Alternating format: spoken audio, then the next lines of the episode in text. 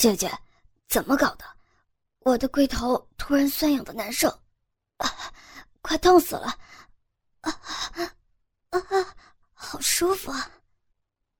简雄一面梦意思的说着，一面抱着玉清不放。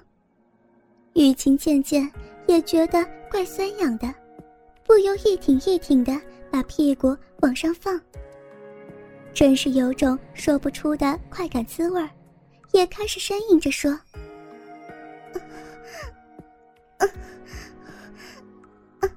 好，剑雄，好像很舒服。这种滋味，这种滋味，我还是第一次感觉到。再用点劲儿，对，对。”于是，两人便互相合作，摆动着彼此的屁股，抽送不断。饮水也随着抽送次数源源不断的流出，发出啧啧啧的声响。简雄忍不住说：“姐姐，我我觉得越来越痛快，好像好像不行了。姐姐，我……”他突然抱紧玉琴的身子，从鸡巴泄出阵阵精液，同时玉琴逼里也突然一紧，整个身子。顿时觉得一阵酸麻，逼里一阵颤抖，泄出阴茎之后，人也同时停止动作了。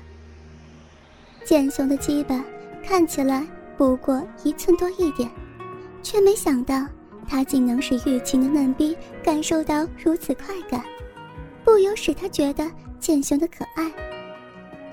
也许由于两人过分骚动。那位小桃却突然“嗯”的一声翻了个身子，吓得玉琴忙把剑雄身子推下来。当剑雄的鸡巴脱离嫩逼之时，只见逼内饮水以及精液顺着鸡巴流溢出来。玉琴不敢移动身体，唯恐流了满床呢。剑雄初尝到绝好的滋味，不由附在玉琴耳边轻声说道：“姐姐。”太痛快了，我第一次尝到这么舒服的感觉。明天也不，以后每天我们都来干吧，好吗？雨晴也同意他的提议，满意的笑着说：“真的，我也是第一次尝到，你的鸡巴也太可爱了。”两人互相投了个会心的微笑，就呼呼入睡了。这天晚上也是按照。那天两人做爱的顺序就会了，然而剑雄才把身体躺下去，胯间鸡巴顿时翘了起来，不由伸手去抚摸玉琴的嫩逼，但玉琴碍于小桃还未入睡，一时不敢大意，忙把身子避开。剑雄无奈，只忍着性子等待小桃入睡，而玉琴也假装入睡的样子等下去。小桃虽是个鬼精灵，她克制着不合眼，想要看看他们到底搞什么名堂。然而一到深夜，他终于呼呼的进入梦乡了。这样一来，两人又可以开始宣战了。简雄早已忍耐不住，一手抓着坚硬的鸡巴，伏在玉清耳边说道：“姐姐，快点嘛，我已经等不及了。”玉琴又何尝不是呢？她早已把裤子脱下，一把将剑雄搂在自己身上。由于前一个晚上的经验，剑雄已是内行。他抓起自己的鸡巴，朝玉清小臂一下子便插了进去，毫不费吹灰之力，鸡巴便往逼里滑进去。当他用劲抽送的时候，那个小鸡巴竟然能进到更深的地方。不由得使玉清稍微感觉到有点痛苦，然而剑雄哪里知道他的痛苦，尽管摆着屁股把鸡巴送到更深的逼里，一抽一送的大搞一场，终于被他送到底了。玉琴皱起眉头，痛苦的说道：“剑雄，别那么粗暴好不好？轻点嘛，痛死我了。”这也是姐姐教我的呀，有什么办法？也该轻一点吗。剑雄终于接纳他的要求，轻轻的一抽一送，只把玉清搞得饮水汩汩直流，发出啧啧的声响。玉清的痛苦减少了，渐渐进入佳境，全身血液几乎在倒流。当他再度用劲的时候，只把玉琴的浪声搞得吟叫起来。就这样抽送约两百下，剑雄龟头已经开始酸麻起来，于是抽送速度也就加紧了。玉琴又浪叫起来，只听他梦意思的说：“剑雄，好弟弟，好弟弟，美死了，美死了。”剑雄听他浪叫，更加有劲儿，抽送速度也是越来越激烈。剑雄终于到了最高潮，他咬紧牙关，一面将玉琴腰际贴得更紧更牢。突然，龟头一阵酥麻。啊，姐姐，丢了，啊，射出去了。就在剑雄射出精液的同时，玉琴也觉得全身酥麻，搂着剑雄身子。阴茎如泉水涌出，把龟头浇得热烈异常。姐姐，不知道怎么搞的，每当鸡巴里的东西射出来，我全身都会酥麻，好像要死一样的快活。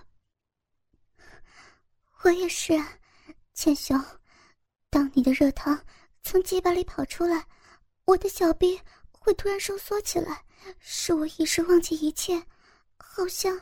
只有我们两人一样，那个滋味真是快活的要死。